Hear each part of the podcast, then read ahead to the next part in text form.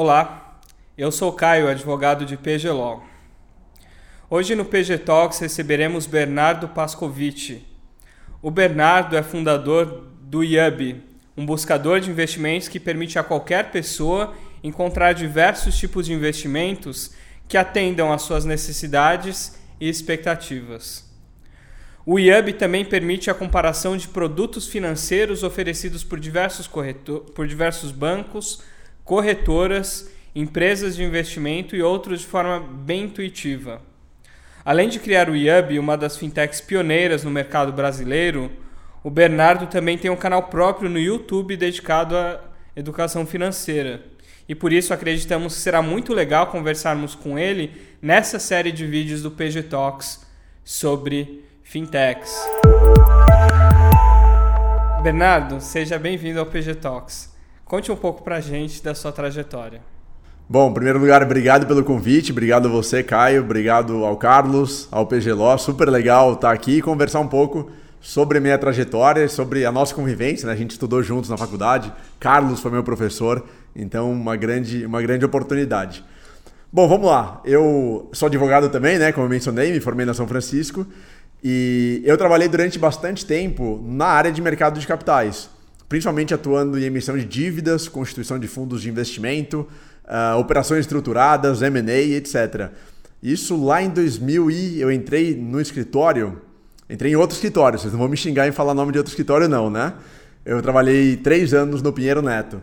E aí eu entrei em 2010. E durante esse tempo de trabalho, eu fui tendo contato com a parte de investimentos, porque na verdade o que eu fazia, a minha atuação como advogado principal era criar veículos de investimento, né? então estruturar operações de investimento para grandes investidores, para investidores institucionais, grandes fundos, grandes empresas, grandes bancos. Só que aí eu comecei a pensar, falei, puxa, eu estou criando produtos para os grandes investidores. Só que eu não sei investir o meu dinheiro. Coisa meio doida, né? Eu estou trabalhando para os grandes investidores e, e, fazendo com que eles invistam em produtos e serviços, só que eu não sei investir meu dinheiro. E aí, conversando com amigos, colegas de faculdade, familiares, eu vi que ninguém sabia investir o próprio dinheiro. E não sabe, infelizmente, até hoje, porque a educação financeira no Brasil é muito baixa, né? Então, a minha trajetória foi, ao longo desse trabalho como advogado, perceber que eu gostava muito da parte de investimentos e eu queria fazer alguma coisa nessa área para ajudar as pessoas a investir melhor, para eu investir melhor meu dinheiro e para ajudar as pessoas nesse investimento. Nesse meio tempo, eu fiz uh, um intercâmbio pela Fran, fiz parte da graduação em Londres, na King's College. E lá eu estudei, eu quis sair do direito, então eu quis abrir a cabeça. Então eu estudei empreendedorismo, finanças internacionais, economia e administração. Isso foi em 2011. Então, em Londres, eu brinco que eu me descobri, porque eu não era muito feliz assim na advocacia.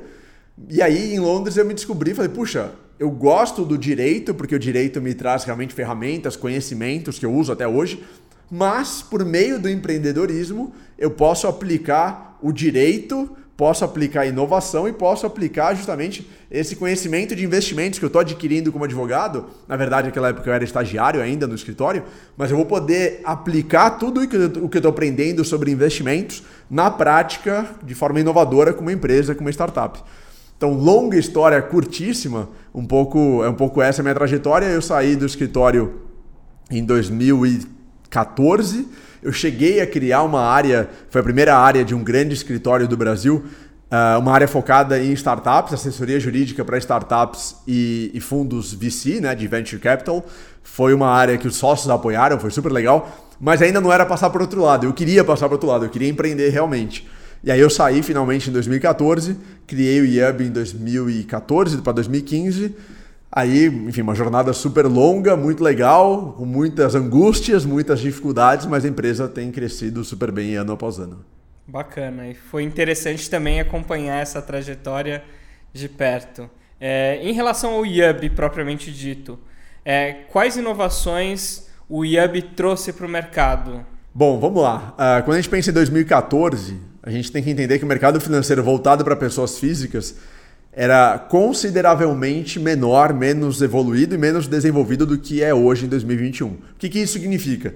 Significa que a gente não tinha tantas corretoras, não tinha corretoras digitalizadas, na verdade a gente tinha muitas corretoras, mas não digitalizadas, não acessíveis, uh, não de forma não com boas experiências para as pessoas investirem, fazerem seus investimentos, compararem produtos, etc.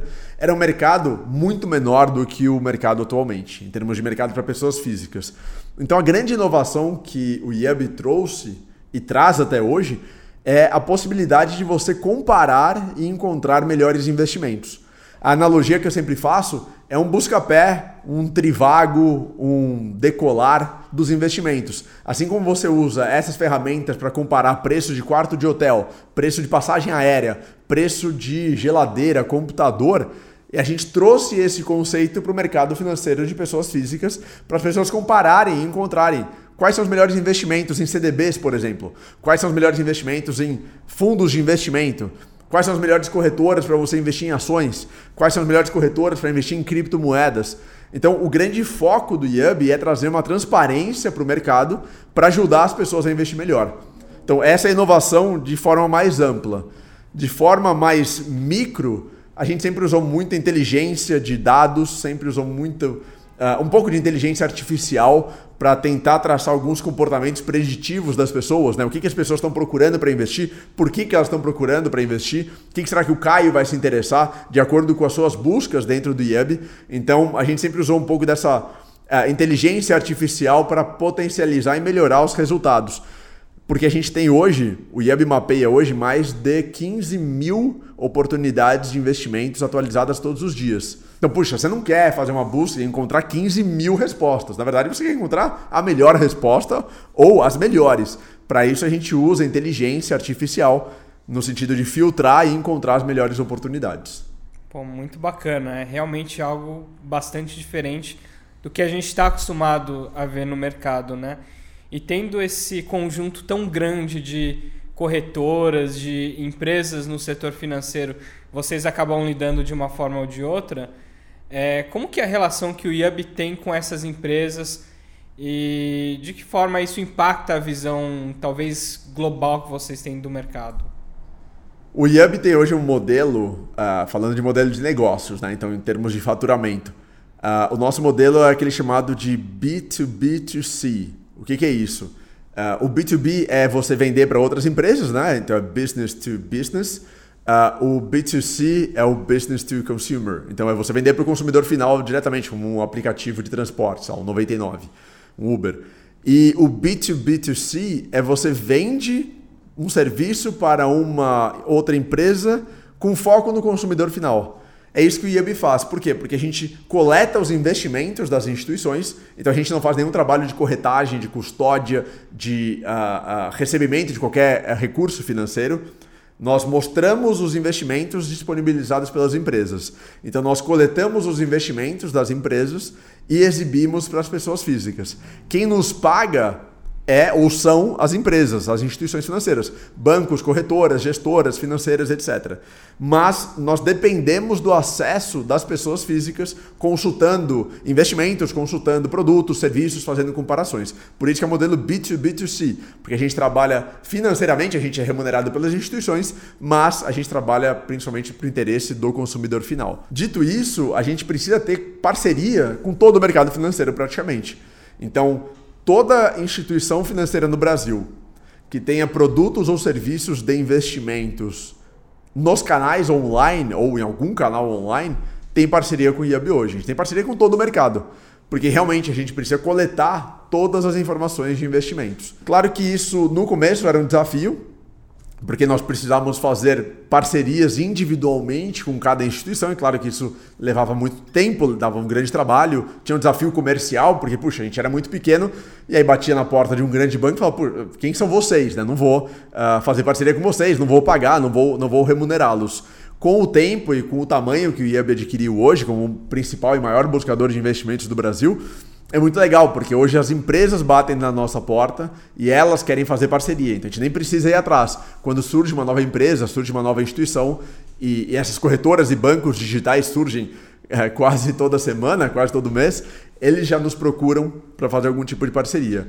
Então esse é o primeiro ponto. O segundo ponto é a questão da imparcialidade. A gente é remunerado de novo pela instituição, só que a gente tem que ser muito imparcial no sentido de sempre mostrar o melhor investimento para o usuário. Quando você acessa o site do Buscapé, Você entende que existem alguns produtos patrocinados, mas você quer receber e quer encontrar o, o, preço mais barato do computador, da geladeira, da televisão, etc. A mesma coisa da passagem aérea, a mesma coisa do quarto de hotel. Se você abrir o Decolar, o Skyscanner, e ele não te, eles não mostrarem Uh, uh, se eles não mostrarem as passagens aéreas mais baratas, você vai parar de usar aquele, aquele produto, aquele serviço.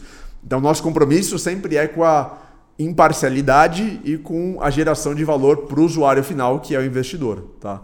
Uh, e claro que isso às vezes traz algumas dificuldades né, com empresas em termos de negociação. A gente já recebeu Uh, acho que eu nunca falei isso publicamente, inclusive, mas já recebeu uh, pedidos de empresas querendo prejudicar outras, uh, né, mostrar com algum tipo de, de destaque menor no buscador, nos resultados, para que ela fosse beneficiada. A gente já recebeu, já recebeu pedidos de empresas querendo fazer anúncios contra outras empresas dentro do próprio IAB. E claro que nada disso é permitido, a gente nunca aceitou nenhum e nunca vai aceitar, porque o nosso compromisso é sempre com o investidor, para que ele tenha acesso às informações, aos melhores investimentos e possa tomar as melhores uh, decisões com relação ao seu dinheiro. Muito legal. E, e é legal que essa abrangência também faz com que você acabe tendo um relacionamento com todo mundo do mercado e, por conseguinte, também consiga olhar o mercado de uma maneira mais ampla do que os próprios atores, talvez fragmentados e talvez segmentados. É, sobre, sobre isso, só te complementando, uh, a gente tem, o IAB hoje tem informações sobre o mercado que nem a B3, por exemplo, tem, nem a Ambima, nem o Banco Central, nem a CVM, por exemplo. O IAB tem hoje cerca de 8 milhões de buscas de investimentos por mês. É muita coisa. Então a gente sabe o que, as pessoas estão procurando para investir, em quais ativos elas estão, estão interessadas, ou por quais ativos elas estão se interessando, qual o valor de investimento que está sendo mais buscado, por quanto tempo, quais características, são investimentos pré-fixados, pós-fixados, quais tipos de fundos de investimento, de ações. Então, é esse conjunto de informações o mercado não tem acesso. Só a gente tem. Nem o Google tem essas informações, porque ninguém abre o Google e escreve investir 5 mil reais por 12 meses em CDB com liquidez diária. Não existe esse comportamento, ninguém abre e faz essa pesquisa. No, no, no Facebook não tem um campo assim também. Então a gente tem informações e nós temos uh, uma inteligência muito única. E aí, claro que existem, eh, nós fazemos parcerias com B3, com corretoras, com CVM, muitas vezes, para compartilhar essas informações e levar essas informações para o mercado, para que essas instituições sejam mais eficientes na sua atuação, para que as próprias corretoras e os bancos sejam mais eficientes na criação e distribuição de produtos de investimento com base no que está sendo procurado. No final, é como se fosse uma grande ferramenta de inteligência para as instituições serem mais eficientes. É legal, isso é muito importante. Isso leva a gente para a próxima pergunta também, com base justamente nessa inteligência adquirida, nessa visão global do mercado e nessa quantidade e qualidade de dados que você tem, e até ressaltando sua experiência também na Associação Brasileira de Fintechs. Na sua opinião, Bernardo, o que, que seria a nova ou as novas fronteiras tecnológicas das fintechs aqui no Brasil, das empresas financeiras que utilizam de tecnologia intensiva no oferecimento e no desenvolvimento de produtos e serviços financeiros? Essa pergunta é, é bem interessante e é muito. Ela muda constantemente, né? Porque é um mercado de rápida evolução e, e em rápido desenvolvimento.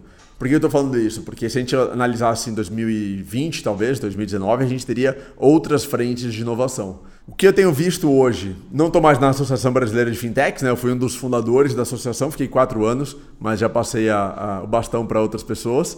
2021, eventualmente desde 2020, nós temos visto um movimento muito grande em torno de contas digitais.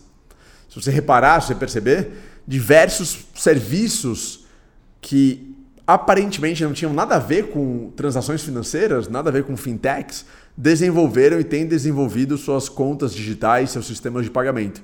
Para nomear algumas, né, dar, dar, alguns nomes aos bois. Uh, 99. 99 era um serviço essencialmente de transporte, né, de chamar um carro. Percebeu-se que existia um fluxo financeiro gigantesco lá dentro, justamente nos pagamentos online feitos pela própria plataforma, e aí criaram 99 Rappi, a mesma coisa. Rappi é um serviço essencialmente de pedir a, a delivery e várias outras coisas, né? Uh, e evoluíram também para um Rappi Pay porque existe um volume gigantesco transacionado constantemente. E nós temos visto várias empresas criando suas próprias contas digitais. Esse, para mim, é um movimento que tem acontecido e tomado grande força em 2021. Porque, essencialmente, em última instância, se você tem o dinheiro do cliente, não no sentido pejorativo de, de, dominar o dinheiro, não, mas se você faz algum tipo de transação, se você tem algum tipo de custódia, você realmente consegue gerar mais valor para esse cliente. Então é claro que a 99Pay, tendo o saldo dos seus clientes lá dentro, ela consegue eventualmente oferecer benefícios, fidelidade, descontos. Então é interessante para a instituição, para a empresa ter esse saldo e ter essa transação e para o cliente também, porque a partir do momento que ele confia na empresa, ele consegue transacionar de uma forma muito mais fácil, muito mais rápida, muito melhor. Então a primeira grande fronteira em tecnologia financeira atualmente no Brasil, eu vejo a área de contas de pagamento e contas digitais de forma geral. Uma segunda fronteira relacionada, de certa forma, a essa, são os bancos digitais. A gente tem visto também uma explosão de bancos digitais. Bancos, instituições financeiras que já são bancos tradicionais, criando seus, seus braços digitais, fintechs querendo se tornar bancos, financeiras se tornando bancos, empresas de investimento se tornando bancos. Então, essa fronteira do banco digital, que está muito relacionada à ideia de ter uma conta digital e poder oferecer mais produtos e serviços financeiros para o seu cliente, também tem crescido fortemente. Em muitos casos, inclusive, a gente vê primeiro o desenvolvimento da conta digital, ou uma conta de pagamento, porque juridicamente é muito mais fácil né, do que você desenvolver uma operação bancária, e num segundo momento desenvolvendo o banco. Essa é uma segunda, uma segunda fronteira uh, de muita força. Aí uma terceira fronteira, é, eu juntaria dentro desse, de, dessa caixinha as soluções de investimentos, soluções de seguros e soluções de meios de pagamento de forma geral. Mas investimentos, os braços de investimentos e de seguros têm crescido fortemente. E, e, são braços, até câmbio, colocaria câmbio também dentro dessa caixinha. São braços e são áreas que ainda carecem de muita tecnologia, carecem de transparência. Investimentos e seguros são duas vertentes que conseguiram já uh, avançar um pouco nessa seara. O mercado de câmbio ainda é um mercado muito obscuro, um mercado muito uh, uh, difícil de ser acessado, difícil de encontrar bons produtos, difícil de receber um bom atendimento, pouco transparente. Então, essas outras áreas, investimentos, seguros, câmbio e meios de pagamento, também fazem parte de uma, tem uma terceira fronteira de muito crescimento no Brasil. Não, legal. E, e, com base justamente nessas inovações tecnológicas, talvez esses novos mercados que as fintechs vão desbravar e vão utilizar cada vez mais é, inteligência de dados, inteligência artificial em relação a isso. É, como você vê agora no mercado é, essas, inova essas iniciativas regulatórias, por exemplo, das autoridades brasileiras, seguindo uma tendência internacional, como por exemplo o Sandbox ou mesmo o Open Banking? A gente fala muito em fintechs, uh, na área de fintech, né? Que a regulação ela é benéfica e ela é até desejável. Existe uma percepção muito errada por parte de alguns empreendedores, alguns jornalistas, alguns, enfim, uh, atuantes no mercado, de que a inovação seria asfixiada ou morta por conta da regulação, mas não é verdade. Desde que, claro, a regulação seja bem feita, e a regulação brasileira tem sido muito bem feita por Banco Central, CVM, SUSEP principalmente. O que eu quero dizer com isso? Quando a gente olha na, na, no, no, caso prático, né, na vida de uma, de uma fintech, a gente pode pegar os crowdfundings, as plataformas de investimentos coletivos. Essas plataformas, durante muito tempo, queriam fazer parcerias com instituições financeiras, com bancos, com corretoras, com financeiras, com gestoras, porque queriam oferecer esses produtos e esses serviços para os clientes dessas instituições. Só que não era possível. Por que não era possível? Porque não existia nenhuma regulação a esse respeito. E nenhum banco, nenhuma, nenhuma gestora, nenhum fundo de investimento, nenhuma corretora vai distribuir para os seus clientes um produto que possa ou poderia ser eventualmente caracterizado como valor mobiliário, mas sem ter nenhum respaldo jurídico ou regulatório por parte da CVM. O que, que existia naquele momento então? Existia um empecilho ou impedimento à realização de negócios pelas fintechs por conta da falta de regulação. E quando veio finalmente e veio uh, muito bem feita a regulação de, de crowdfunding no Brasil, eu não lembro exatamente o ano que foi, quando veio essa, essa, essa instrução da CVM, normatizando o investimento crowdfunding, que não é um valor mobiliário, mas precisa seguir algumas diretrizes e regras da CVM, quando isso foi aprovado, aí o mercado começou a crescer absurdamente, começou a crescer muito mais, porque agora as instituições financeiras podiam oferecer para os seus clientes esse tipo de produto, esse tipo de serviço. Então, veja que a inovação, ela, claro que não depende da regulação e não pode depender da regulação, mas os negócios oriundos da inovação muitas vezes são potencializados por conta da regulação. Um outro exemplo são as fintechs de crédito, os modelos aprovados pelo Banco Central. Falei da CVM com crowdfunding, Banco Central com fintechs de crédito. As sociedades de crédito, uh, caracterizadas anteriormente como fintechs de crédito, elas igualmente não podiam fazer muitos negócios com bancos, com correspondentes bancários, com outras instituições, porque ninguém sabia se aquilo era permitido ou não. E aí o que existia era uma parceria com alguns correspondentes bancários, com algumas financeiras menores, nada ilegal, mas existia lá uma, uma, uma, uma falta de clareza regulatória. Nenhuma grande instituição realmente se dispunha ou se interessava por fazer parte desse mercado com medo ou com alguma preocupação regulatória. A partir do momento que o Banco Central cria as figuras uh, de fintechs de crédito, aí sim o mercado começa a crescer fortemente. Vários pedidos são feitos de, de, de registro uh, perante o Banco Central. Então, são vários exemplos de como a regulação, de novo, se bem feita, ela realmente potencializa todo o crescimento dos negócios.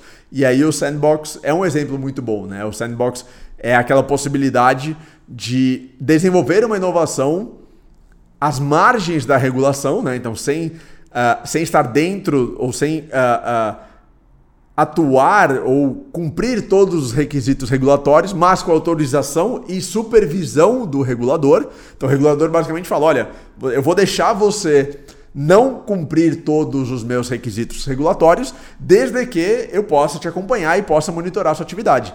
E isso é genial, porque você tira o peso regulatório das costas da fintech que é uma empresa nascente, uma empresa pequena, com poucos recursos financeiros. A empresa está nascendo, ela precisa destinar o seu dinheiro para inovação, para criação, para o desenvolvimento do seu produto, para marketing. Não pode gastar dinheiro com regulação, embora a regulação seja importante, mas ela tem que priorizar o que é mais relevante naquele momento. Então é genial porque você tira o custo regulatório das costas da startup, da fintech, ao mesmo tempo em que o regulador acompanha e, eventualmente, dando certo, aí sim alguma regulação pode ser desenvolvida. Então, uh, eu acho que o Brasil está muito bem em termos de regulação. Se a gente extrapolar um pouquinho aí também essa questão de, de inovação, o Brasil teve o terceiro ETF de, de, de, Bitcoin criptomoedas do mundo, né? Isso foi aprovado esse ano, depois do Canadá e depois da, de Ilhas Cayman. Então, o Brasil está muito evoluído em termos de inovação financeira. A gente está muito rápido em termos de inovação e regulação. Acho que os reguladores, de novo, voltando aqui para a CVM, Banco Central e SUSEP, que são os mais importantes para as fintechs, né?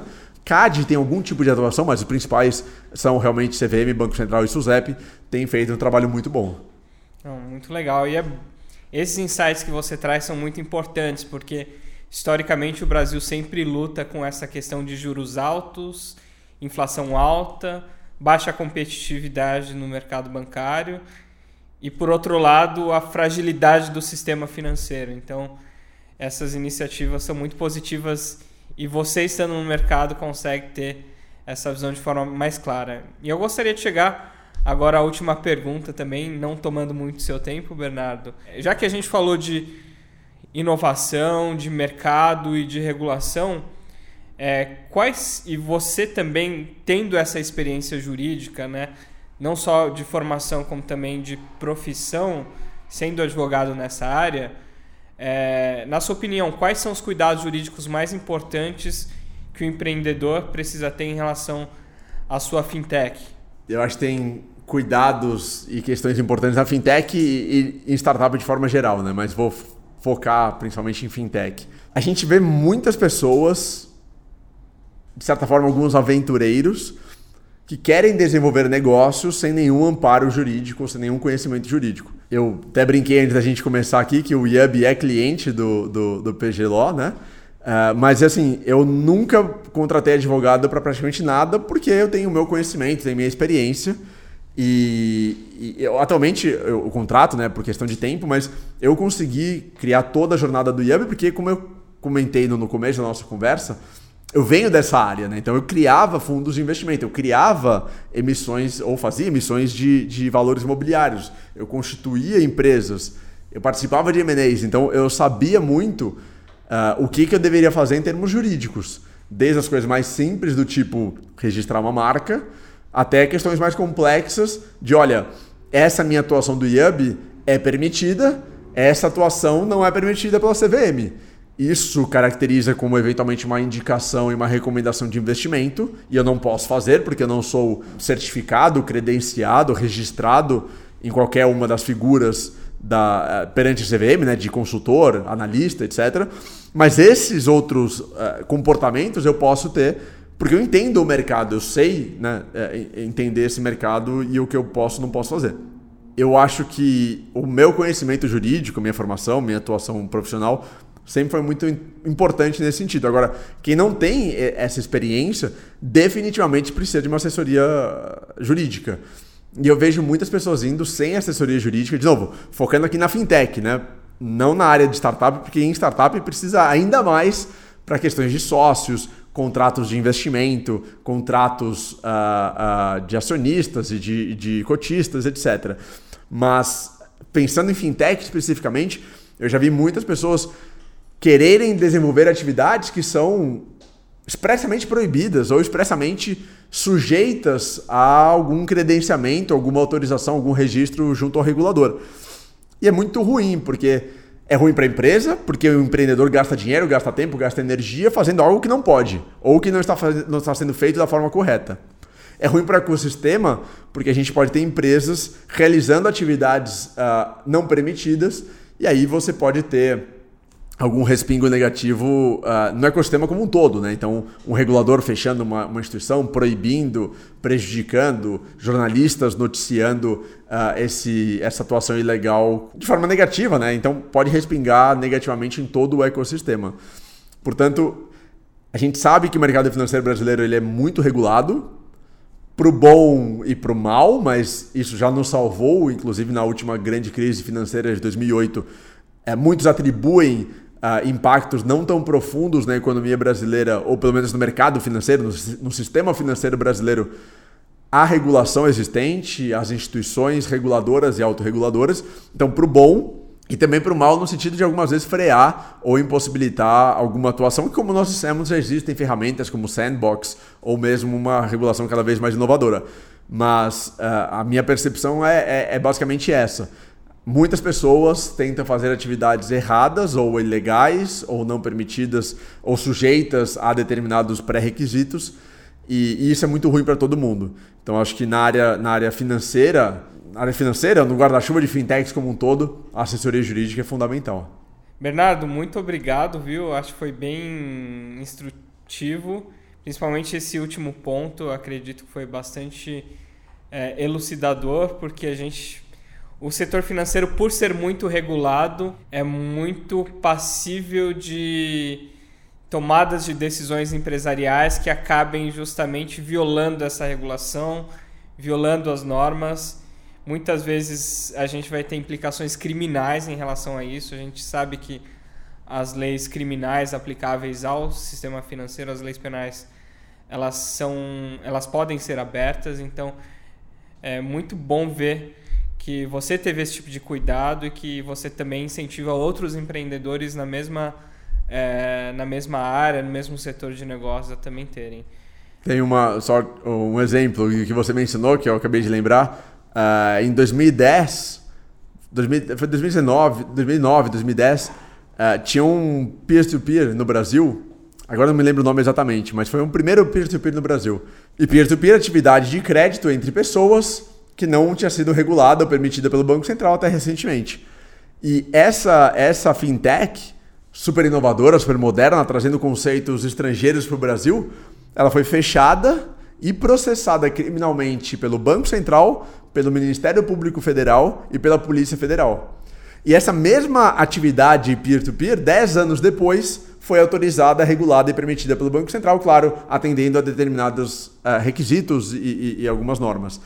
Então é exatamente isso. Você pode, inclusive, cometer uh, uh, ilícitos penais quando existem outros caminhos de novo, voltando para o sandbox, para você conversar com, a, com, a, com, o regulador, com a entidade reguladora, para explicar sobre sua inovação. Hoje o Brasil e os reguladores são muito mais abertos à inovação e a novas ideias que, como você também falou, contribuam para a redução da taxa de juros, do spread bancário, uh, controle inflacionário, aumento da competitividade no setor financeiro de forma geral, empoderamento, inclusão bancária. Então, a gente está numa situação muito favorável a inovações. Faz muito sentido você uh, não cometer, nunca fez sentido cometer ilícito penal, né? Mas uh, hoje é cada vez mais fácil você interagir com o regulador e de alguma forma conseguir que ele entenda a sua regulação, entenda a sua contribuição para o sistema financeiro, para a sociedade, para a vida das pessoas e, e, e consiga que essa inovação não seja asfixiada ou mesmo morta. É, eu gosto muito desse exemplo da, dessa fintech, lá, esse primeiro peer-to-peer, -peer, porque é muito emblemático, como depois de 10 anos, o mesmo Banco Central que processou criminalmente com Polícia Federal, Ministério Público Federal, aprovou e regulou esse mercado do peer-to-peer. -peer. É muito importante esse insight seu também, né? O quão importante é a boa comunicação. E essa comunicação ela pode se dar tanto em nível de regulador, quanto também em nível de ecossistema, né? Quando as empresas do ecossistema se conversam de uma forma legítima, né, por meio das associações, isso pode ser bastante útil para o desenvolvimento dos negócios. Bernardo, muito obrigado pela participação de hoje no PG Talks e esperamos ter você em uma próxima oportunidade no futuro. Eu que agradeço, Caio, obrigado pelo convite. Agradeço ao PGLO, agradeço ao Carlos pela oportunidade. Contem comigo e parabéns pelo trabalho de vocês. Acho fundamental uh, trazer mais discussão para o meio jurídico e trazer mais conhecimento para as pessoas de forma geral. Se você gostou do conteúdo dessa semana, não deixe de nos seguir nas nossas redes sociais. No Facebook, no LinkedIn e no YouTube por PGLAW. PGLAW. Caso tenha alguma dúvida ou sugestão, poderá nos contatar tanto por meio dessas redes sociais quanto por meio do e-mail info@pglol.com.br. Muito obrigado e até a próxima semana.